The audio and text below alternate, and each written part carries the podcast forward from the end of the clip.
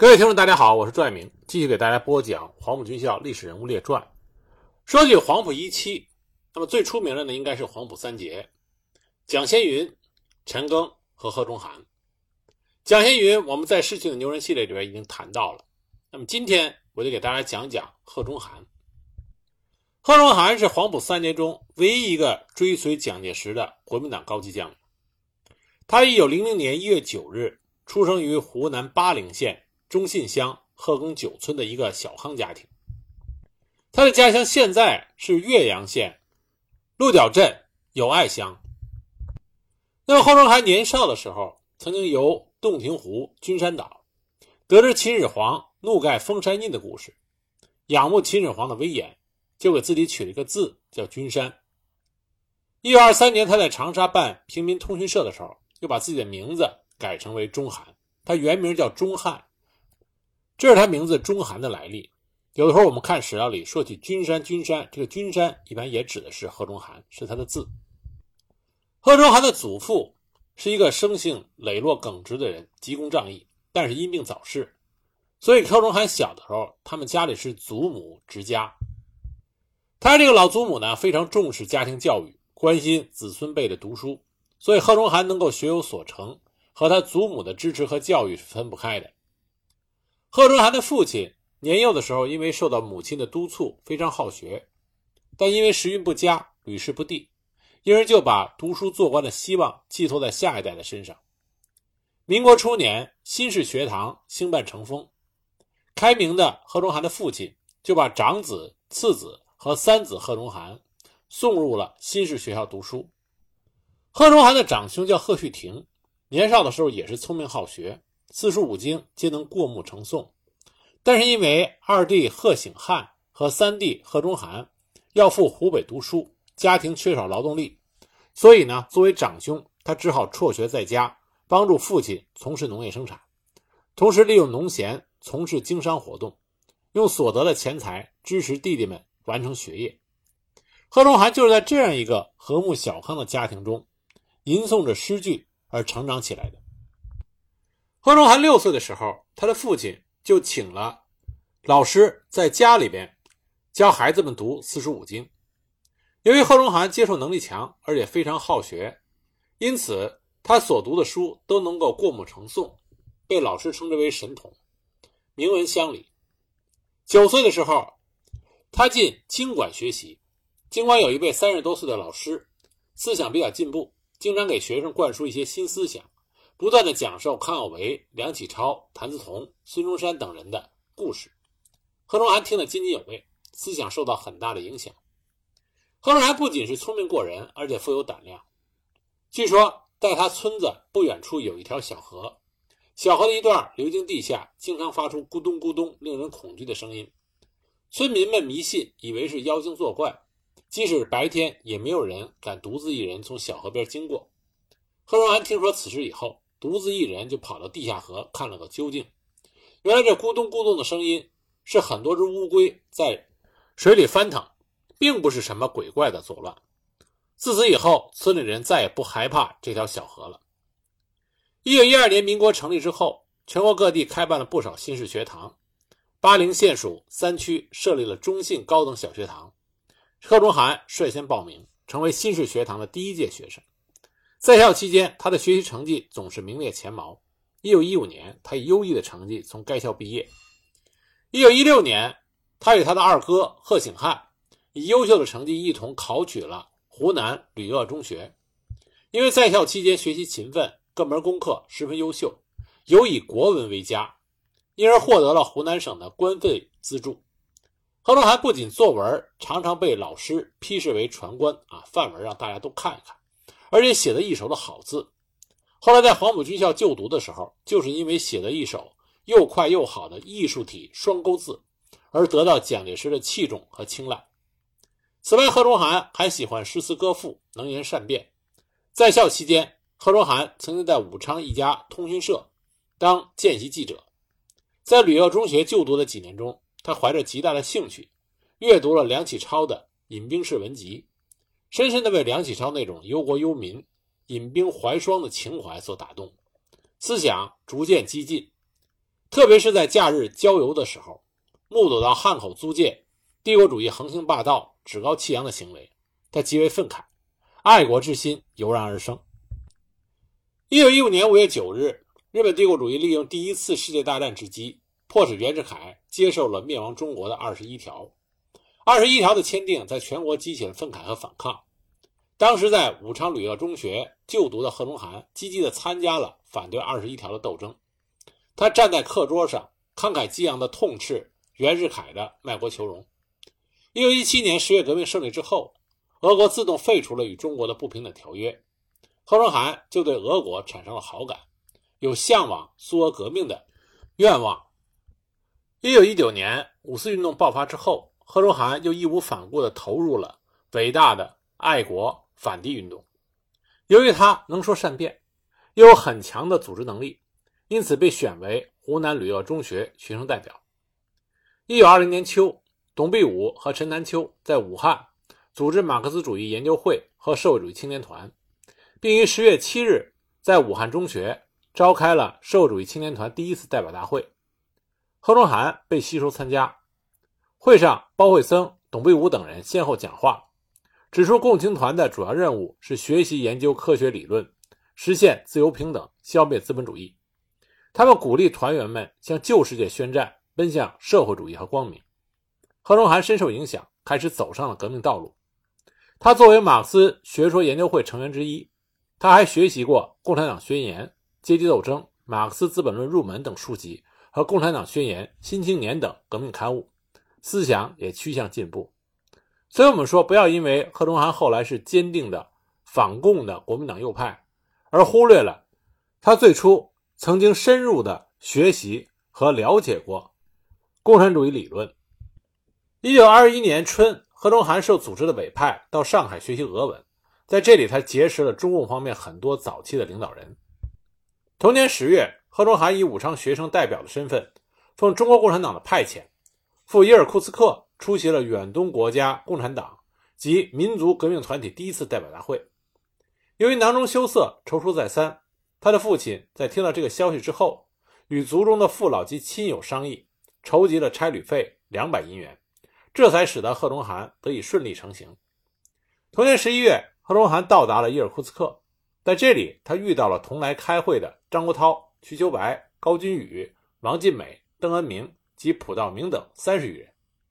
本来这些代表都有自己所代表的团体，并且可以自由活动，但是为了料理代表们的共同事务，大家决议组成一个代表团，并且推张国焘为团长。然而，张国焘这个人向来是脾气暴躁、待人傲慢，这次出国自然也不例外。他不是把自己当做代表之一，而是处处以团长的身份，动辄就训人。今天骂骂这个，明天骂骂那个，非要所有的代表都唯他是从，这才舒服。贺龙涵这个时候只有二十一岁，年轻气盛，而且从小就被人当着才子捧惯了，他根本看不惯张国焘这一套，免不了要冷言冷语的说几句。张国焘自然对他怀恨在心。一次，张国焘为了一点小事借题发挥。大骂代表团的成员，说：“要不是我，你们一辈子也别想来莫斯科。要是不服从我的领导，我就一个个把你们开除出去。”别人都知道张国焘只是发发脾气，不见得就是要真开除谁，都是一笑了之。贺龙涵却较起了真儿，他忍不下这口气，当即就对张国焘说：“张先生，我们都是中央书记处派来开会的，你凭什么要开除我们？依我看，你这个团长当的不耐烦了，倒是可以不当。”我们另选一个就是。张国焘一听，犹如火上加油，勃然大怒，拍着桌子就说：“滚！你给我滚！”贺龙涵一点也不示弱，马上就回敬说：“要滚也是你先滚。”说着就要上去跟张国焘动拳头。其他代表连拉带劝，才避免了矛盾进一步激化。因为英国是在异国他乡的地盘上，张国焘一时也没有别的办法，只好先忍下这口气。回国之后，张国焘立即向陈独秀告状。终于以目无组织的名义，在一九二二年春，将贺龙涵开除了团籍。从此以后，贺龙涵对张国焘恨之入骨，连带着也恨上了共产党。据贺龙涵身边的人回忆说，贺龙涵曾经说过，他这次去苏俄，深切了解了马克思主义，口号劳工神圣，但是俄国农工依然是饥寒交迫、哀鸿遍野，所以贺中涵毅然决然地与共产党正式脱离了关系。无论贺中涵真实的想法如何，但事实就是，经过这一次苏俄之旅，贺中涵和中国共产党彻底的分道扬镳。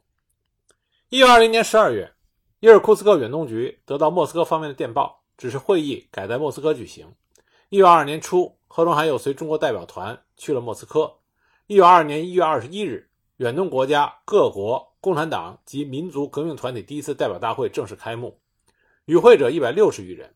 会议听取了基诺维耶夫关于国际形势与华盛顿会议的报告、各国代表的报告和沙夫洛夫关于共产主义者对民族和殖民地问题的立场，以及共产主义与民族革命政党的合作问题报告。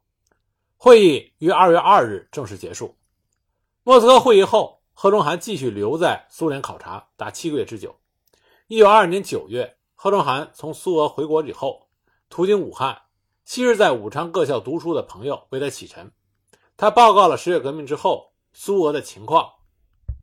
他说，在经过西伯利亚铁道沿线车站的时候，看到很多苏俄的男女乞讨食物，得到一针一线也跪地叩谢。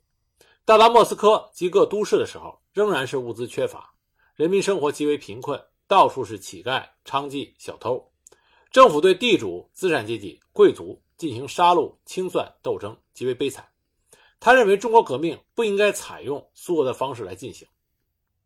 贺中涵回国后不久，在武昌一所中学教书，曾经一度加入了恽代英开办的共存社，但是他和恽代英两个人因为意见不合，因此贺龙涵后来又退出了，自己又创办了人民通讯社。人民通讯社是应武汉党团组织的要求。为了扩大国民党党团的宣传工作而创设的，因为通讯社发表倡导革新、鼓吹革命、反对军阀的文章，不久就被北洋军阀封闭了。那贺龙涵就去了长沙，再创了平民通讯社，继续批评时政，提倡民主，主张革命，同时兼任长沙宏图中学的国文教员。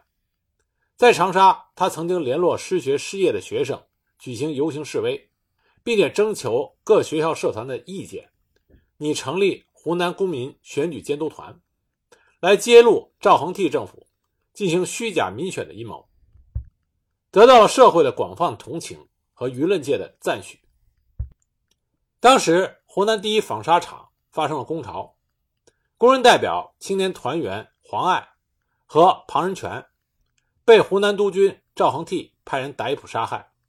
贺龙涵闻讯之后，冒着生命危险，以极大的义愤，撰写了《黄庞案之真相》一文，对赵恒惕大加抨击，替死者鸣冤。赵恒惕恼羞成怒，下令将贺龙涵逮捕，关了三个多月。在狱中，贺龙涵受尽了折磨，几乎命丧黄泉。后来经岳阳县的两名省议员聚保，这才获释，幸免于难。这次入狱，让他更加认清了中国黑暗社会的现实。也更加体会到了封建军阀的残暴，增强了他要改造中国的决心。贺龙涵出狱之后，回到家乡与亲人团聚，相互见面，百感交集。他父亲希望他在家乡教书，免得在外面惹是生非。一九二三年，贺中涵向家人一再表明自己投身改造中国的决心之后，又返回到长沙，继续从事新闻事业，担任长沙青年服务社教务主任。仍然兼着中学课务，不久又被聘为《上海时报》特约记者，继续用他的笔杆子抨击军阀统治，揭露社会黑暗，鼓动青年爱国，在社会上产生了较大影响。一九二四年春，贺龙涵在汉口听说黄埔军校招生的消息，他兴奋不已，就和原来旅鄂中学的同班同学蒋福生结伴南下，他们由汉口去上海。买到当日由上海开往广州的轮船票，不料当他们抵达黄浦江码头的时候，船已经开往海中。贺中涵急忙雇了一个小舢板，紧追该船。幸亏轮船上的一个青年伸手援助，这才登上轮船。上船之后，他询问那位青年的姓名，才知道他叫胡宗南，也是去广州投考黄埔军校。这是贺中涵和胡宗南第一次见面。而彼此意志相投，日后也情同手足，私交甚深。又因为贺中涵善于文，而胡宗南善于武，所以后来国民党黄埔系中曾经流传有“文有武中韩，武有胡宗南”之说。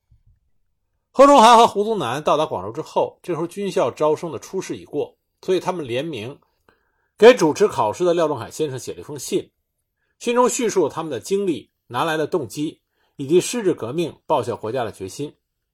廖仲恺先生看完信之后，当即准许他们两个人参加复试。经过严格的考试，贺中涵被录取为黄埔军校第一期步兵科第一队，而且据说在考试期间。贺中涵笔试成绩突出，在口试中更是以滔滔不绝的辩才，受到了蒋介石的赏识。再加上贺中涵写的一手好字，在黄埔军校开学典礼上，国民党领袖们发表了一系列的讲话。典礼结束之后，学生们找到校长蒋介石反映，说领袖们的训示大多听不懂。蒋介石于是就命令教授部主任王伯龄找来了贺中涵、李之龙和胡宗南三个学生，分头抄写。其中，贺中涵一笔的艺术体的双钩字写的是又快又好。蒋介石看了之后，连连的点头微笑。自此，蒋介石对贺中涵另眼相看。黄埔军校第一期聚集了一大批从全国各地来的好学上进的热血青年，其中也不少也是各地的共产党组织选派来学习的，所以革命和学习的气氛十分浓厚。那个时候正是国共合作的高潮。共产党和国民党都在黄埔学生中发展党员，共产党发展组织是个别秘密进行的。那么国民党发展组织，就像我们上一集所讲到的，是在课堂上把入党登记表当做作业一样往下发，规定每个人都要填。所以贺荣涵在入校不久，就和同期学生一起集体加入了国民党。开学以后，贺荣涵认真的研究政治和军事理论，各项成绩都名列前茅。加上他在组织社会活动中所表现出来的热情和才能，很快就崭露头角，开始传出“黄埔三杰”的美名。一九二四年九月，孙中山率师北伐，贺中涵随学生第一队担任警卫工作。十一月，黄埔第一期学生毕业，贺中涵被分配到军校政治部任上尉秘书，后来马上又调任到第三期入伍生总队担任政治部主任。一九二五年一月四日。军校政治部迁往广州北教场省城分校，设分部于黄埔本校留守，校方指定由贺中涵和李之龙负责。当时黄埔一期毕业生中，除了李岳阳原来是川军团长，毕业之后被分配担任国民革命军第一军第二团团长之外，贺中涵的军阶实际上是最高的。公正的说，一九二五年以前的贺中涵，即使不能算一个真正的革命者。但也是可以划入革命青年或者是思想激进的青年之列。他虽然对共产党的某些领导，比如说张国焘和苏俄的十月革命有不同的看法，但总的来说还是基本拥护共产党的主张的。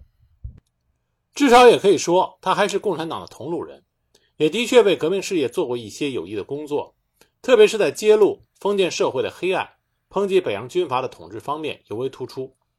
但是从1925年开始，贺中涵明显的向右转，此后他就一直充当反共的急先锋，与中国共产党为敌。他的同僚好友袁守谦，在贺中涵的墓志铭里边曾经明确的说过，自民国十四年，也就一九二五年开始参加孙文主义学会的创立，贺中涵就从来没有放弃过他反共的责任和立场。我们之前已经多次讲到。在一九二七年四一二反革命事变之前，蒋介石在表面上是属于中立的，在他的内心里，他是反对与中国共产党合作的。这从他给廖仲恺写的信中就可以得窥一二。那么，以贺龙涵为首的右派黄埔学生，对于蒋介石他的真实用心，还是能够心领神会。他们实际上已经把蒋介石这位黄埔军校的校长。作为自己的总后台，自觉的和不自觉的开始进行着与中国共产党所领导左派学生针锋相对的斗争。就在黄埔军校第一期开学后不久，广州的反动势力就阴谋利用商团组织暴乱。为了对付商团，1924年8月，经蒋先云、李之龙、梁其刚、陈赓、贺中涵等人发动，驻扎在广州的粤、桂、湘、滇各军的军官学校。以及爱国的革命军人开始联合起来，并以中国青年军人代表会的名义定期召开联席会议。后来经报请党代表廖仲恺和校长蒋介石的同意，代表会于1925年1月25日推举蒋先云、曾国情、贺中涵、何卫能四人负责，筹备成立了中国青年军人联合会。1925年2月1日，联合会正式宣告成立。贺龙涵担任了青年军人联合会的中央执行委员会秘书。在成立大会上，他代表青军会读了三点志愿：一、竭诚拥护革命政府，实现三民主义；二、誓不做后起的军阀；三、与农工商学富各界大联合，一致进攻帝国主义军阀。他还在当时第一期《青年军人》杂志上发表了一篇《青年军人与军阀》的文章，力诉了近年来。帝国主义勾结军阀的罪恶，指出中国的祸乱是帝国主义支持下的军阀造成，号召青年军人要打倒军阀，为中华民族的独立富强而战。青年军人联合会创建初期是一个统一战线性质的组织，其领导人的想法比较简单，就想通过这个组织来团结在粤的青年军人，削弱军阀派系的势力，打倒陈炯明。到了1925年的二三月间。孙中山在北京病危，消息传到广州，人心颇为不安。国民党右派势力开始抬头，加紧活动，并且对青年军人联合会大肆加以攻击，惊呼青军会是共产军。当时国民党右派西山会议派著名的大炮、强硬的反苏反共分子谢池，正在广州大沙头医院住院。黄埔军校中，国民党右派分子王伯龄。就趁机把谢池请到了黄埔岛，让他到接近右派观点的学生中游说。谢池对这些学生就说：“国共合作实在是孙先生做的第一件大糊涂事。共产主义是豺狼蛇蝎，与豺狼蛇蝎焉能为伍？”他又说：“孙先生的年纪大了，考虑事情难免不周。我辈正当壮年，为党为国，都不可不中流涉险。”他还进一步的煽动说。共产党名义上虽然与国民党合作，其实是想趁机篡夺国民党的党权。一朝得逞，所有国民党员，尤其是黄埔同学中的国民党员，都将受到无情的迫害而无立足的余地。他还对贺中涵等人说：“青年军人联合会是共产党的组织，你们在里边工作是为共产党做嫁衣裳等等。”贺中涵听到谢池的演说，很自然的就联想到自己最讨厌的那个张国焘。又回忆起在青军会内部对一些具体问题的处理上，经常与蒋先云、周逸群这些共产党员意见不一致的事情，所以他情不自禁的就赞同了谢池的意见。在谢池、王伯龄等国民党右派的煽动下，何中涵、潘又强、冷心这些平常与共产党同学关系不太和睦的学生，思想迅速的向右转。那么，作为其中的领头人。为了对抗共产党和青年军人联合会，贺中涵他绞尽脑汁想出了一个主意，就是以研究孙中山思想为名义，组织了一个学会，来联合右派势力。就这样，在一九二五年四月二十四日，在蒋介石、廖仲恺的支持下，与青年军人联合会相对立的另外一个青年军人组织——孙文主义学会，发表通电，正式宣告成立。而这个组织的主要负责人就是贺中涵和潘友强。两个军人组织的出现，在黄埔岛上就形成了相互对立的两条阵线。由于青军会成立之后，组织发展的很快，一年多时间，成员就发展到了两万多人。孙文主义学会建立之后，也是想尽办法到全国各地去发展组织，不久也号称有了五千会员。接着，两个组织就公开的对着干。青军会有一个雪花剧社，那孙文学会就组织了一个白花剧社，唱对台戏。青军会有《青年军人》和《中国军人》两个杂志，孙文主义学会也办了《国民革命》和《革命导报》，青年会办了《兵友必读》和《三月刊》，孙文主义学会就办了《革命青年》和《独立巡刊》。你开一次大会，我也开一次大会，而且开的还要比你大。你在我的大会上发表了演说，我下次就组织人去踩你的会场。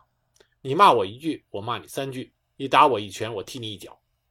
就这样，在两派对立斗争中，贺龙涵总是充当着孙文主义学会的智囊人物，为其谋划，并且公开出面展开舌战。第一次东征胜利之后，由青军会发起，在梅州中学广场开了军民联欢会，李之龙在台上发表演说，正讲得起劲儿，贺中涵、缪斌等一伙孙文主义学会的人手持短枪，突然上台来把李之龙挤开，由贺中涵发表演说。青军会的人哪里肯服气，很快聚集了一帮人，也持着枪往台上硬冲。李志龙趁势就抢占了讲台，要贺中涵滚下台去。贺中涵一见奇袭得手的讲台又要易主，伸手朝李志龙的脸上就是一拳。李志龙自然是不肯善罢甘休，憋足劲儿一拳又打了回来。两个人就此扭打开了，顿时会场大乱，两派枪口对枪口，怒目对怒目。后来在梅州党部的负责人的劝说下，才暂时平息。事后，贺中涵、李志龙两个人都受到了蒋介石的臭骂。贺中涵被撤职查办，李之龙被命令调回黄埔军校工作。不久之后，第二次东征开始。在这次东征前，孙文主义学会的誓师大会上，贺中涵慷慨激昂地发表了演讲。他说：“我们孙文主义学会既是三民主义的信徒，又是蒋校长。”言行的拥护者，他虽然给我处分，我更加理解他礼义廉耻的用心。礼者礼也，循规蹈矩谓之礼；义者义也，舍己济人即为义；廉者守也，安分守己谓之廉；耻者疵也，刺激奋发谓之耻。贺中涵吹捧蒋介石的这番长篇大论，经过蒋介石的同乡胡宗南的汇报，到了蒋介石的耳朵里。蒋介石对贺中涵大加赞赏，说：“如此深刻的解释礼义廉耻，军中尚属第一人。”既然蒋介石赏识了贺龙涵，很快贺龙涵被予以重任，他任第一军第一师第一团党代表。东征途中，蒋介石曾经主持召开了第一军政治部职员及各级党代表会议，讨论国共合作问题。贺龙涵在发言中大肆的鼓吹戴季陶“共信不立”。互信不生，互信不生，团结不顾，团结不顾不能共存的那套理论，说在一个革命政党内，绝不能允许两种不同主义的信仰者长久存在、长久合作。与其将来分裂，不如尽早各走各的路。但我们两党指的是国共两党，可以联合对付敌人。贺龙涵的这段发言非常符合蒋介石的心思，所以他更加得到了蒋介石的赏识。鉴于黄埔两派斗争愈演愈烈，一九二六年二月二日，蒋介石以解决本校党务纠纷的名义，在黄埔军校召开了青年军人联合会和孙文主义学会两个组织负责人联席会议。校党代表汪精卫也从广州赶来参加。蒋介石貌似公允地把两会都责备了一番，说他们破坏了黄埔的统一。汪精卫以劝解的口气强调，两派要精诚团结。最后，蒋介石提出了四点解决办法，其中心意思就是要两会都接受蒋介石本人的领导，有矛盾由他来解决。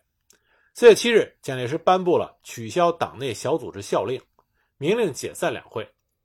为了将黄埔学生置于自己的控制之下，蒋介石决定另行组织黄埔同学会，指派蒋先云、贺中涵、曾扩情、李之龙、潘又强等人为黄埔同学会筹备委员，并且亲任会长。一九二六年六月二十七日，黄埔同学会在广州正式成立。贺中涵缺席当选为干部委员兼秘书长。他秉承了蒋介石的旨意，在这一组织中继续排斥中国共产党人。一九二六年四五月间，广州国民政府组成了军事政治考察团，赴苏俄考察。贺中涵是考察团成员之一。他在苏联进行了一段时间的考察以后，进入到莫斯科中山大学学习。这个时候，他的思想进一步向右转。虽然自吹并不反对社会主义，但认为只能是三民主义范畴内的社会主义，并要通过国家权力来实现。他认为，像苏俄共产党这样用残酷的阶级斗争去实现社会主义，不但惨无人道，也完全没有必要。在中国，绝不能容许有这种情况的发生。在中山大学学习期间，贺中涵与邓文仪、肖赞玉、郑介民、康泽等人。看到同学中有数百名的国民党党员，就以留法学生中的国民党员有旅法支部为由，发起组织了国民党旅莫支部，想以此作为日后回国争取权力的政治资本。但这件事情遭到了校方的坚决制止，加上没有得到国民党中央组织部的批准，闹腾一阵以后就偃旗息鼓了。但他们仍然不甘心，又着手在中山大学成立了孙文主义学会分会。因为孙文主义学会在国内已经非常明显的右派团体，所以当他们吸收会员的时候，被人向校方告发，学校立即召开了全体师生员工大会，宣布孙文主义学会是反共反苏的反动组织。因此，贺龙涵等人遭到了严肃的批评，但他拒不认错，在会场上大闹起来，说这是民主自由，不应该被压制。学生们纷纷要求校方给予他处分，并将其遣送回国，但贺龙涵最后呢？只是转入到伏龙芝陆军大学学习。一九二八年一月，贺龙涵从苏俄回国。那他回国以后，蒋介石又会给他什么样的任务呢？我们下一集再给大家继续讲。